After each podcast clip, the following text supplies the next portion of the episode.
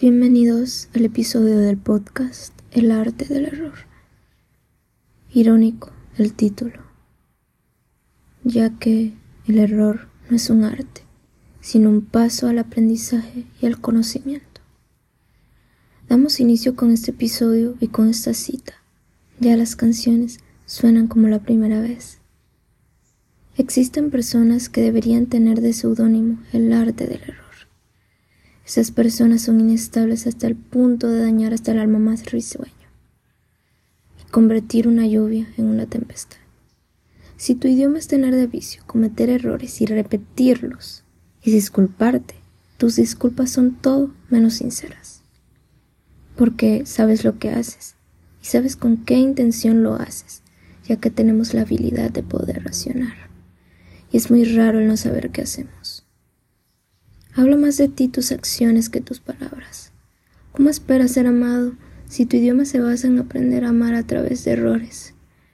Si tú cometes errores y no haces el arreglo, es como no hacer nada básicamente, y vas perdiendo veracidad como persona. Tendemos a normalizar esta frase erróneamente. Todos los humanos cometemos errores, y sí, de los errores tenemos experiencias que enriquecen nuestro conocimiento, pero un error es una oportunidad de conocimiento y de enmendar tu mal accionar, no la oportunidad de seguirlo cometiendo. Cometer un error y poder arreglarlo es enriquecedor para ti, para una amistad o para una relación, en general.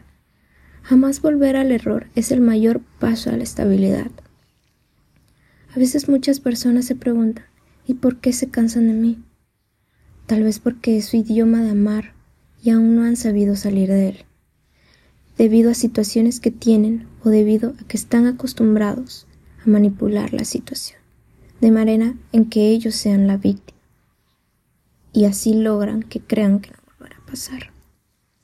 Estas personas deberían saber que al cometer errores significativamente y repetitivamente, nunca espere prioridad con el pasar del tiempo de parte de las otras personas, cuando no fuiste capaz de priorizar que tus errores tal vez, y muy tal vez, estuvieron haciendo que una lluvia se convirtiera en una tempestad. El escuchar la misma melodía varias veces es cansado y no esperes que estén de nuevo para ti, porque mientras tú pensabas que todo estaba bien, que todo iba bien, seguías cometiendo errores y cada vez la vida se iba acabando, el tiempo y la espera. Así que primero si no curas lo que te lastima, sangrarás con personas que no te cortaron y valían la pena para ti.